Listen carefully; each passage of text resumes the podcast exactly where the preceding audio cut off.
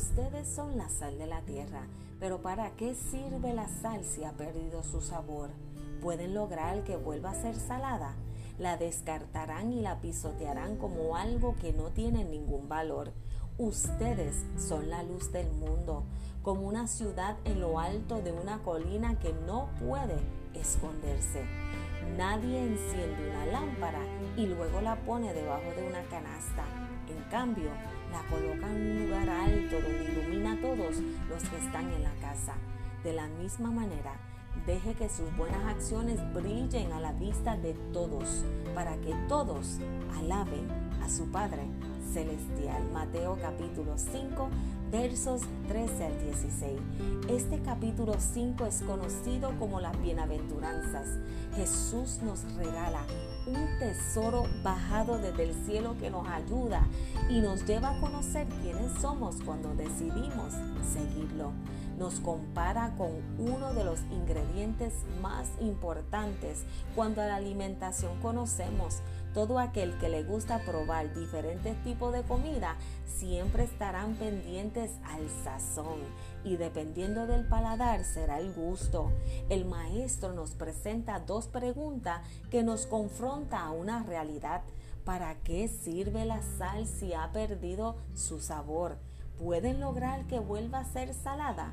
Si lo traemos a la aplicación a nuestra vida, Él nos está preguntando de qué vale el nosotros estar entre tantos si hemos perdido nuestra esencia, quien es Dios. Cuando perdemos la presencia de Dios en nuestra vida, entre miles seremos igual. No habrá ningún tipo de diferencia porque la atmósfera se quedará igual y jamás podrán conocer a quien nosotros representamos. Jesús continúa diciendo que somos la luz del mundo y que jamás podremos escondernos. Él continúa diciendo, nadie enciende una lámpara y luego la pone debajo de una canasta. El Señor nos crea con un propósito y la misma es que los representemos aquí en la tierra. Cuando tú y yo decidimos mantenernos en su presencia, en medio de miles siempre hemos de alumbrar, en medio de miles hemos de brillar, no por quienes somos, sino por lo que portamos.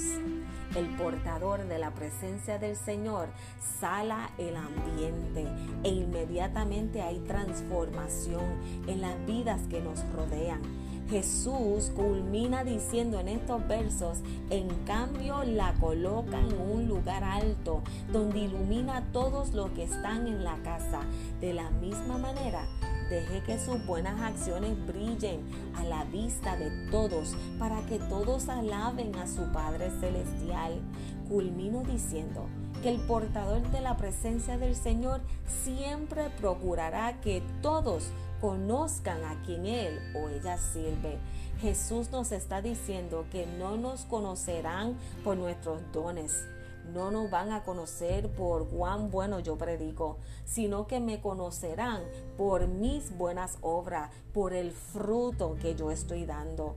Hoy su palabra nos está diciendo, procuremos ser diferentes entre tantos sabores amargos que existen en este mundo para que conozcan el Dios que transforma y ese es Jesús hoy hay una invitación a que nosotros como portadores de la presencia del Señor salemos una tierra lleno de sufrimiento, lleno de dolor por causa del pecado.